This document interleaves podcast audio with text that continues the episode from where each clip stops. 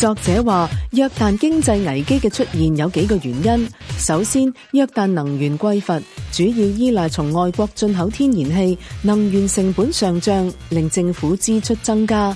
其次，因为战乱，约旦关闭接壤叙利亚同埋伊拉克嘅边境，严重影响贸易同埋工业往来。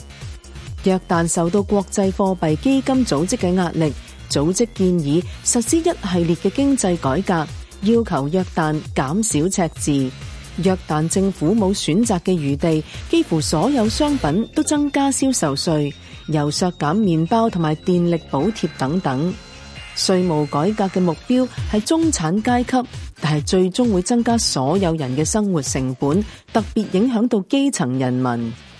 本来约旦嘅人民别无选择，只能忍耐。偏偏约旦政府多年来嘅紧缩政策对经济毫无帮助，国债增长亦都冇稳定落嚟。最重要嘅系政府服务，例如公共交通、医疗同埋教育等等都冇改善，人民最终忍无可忍。约旦国王阿卜杜拉接受首相穆尔基嘅请辞，证明国王始终将人民福祉放喺首位。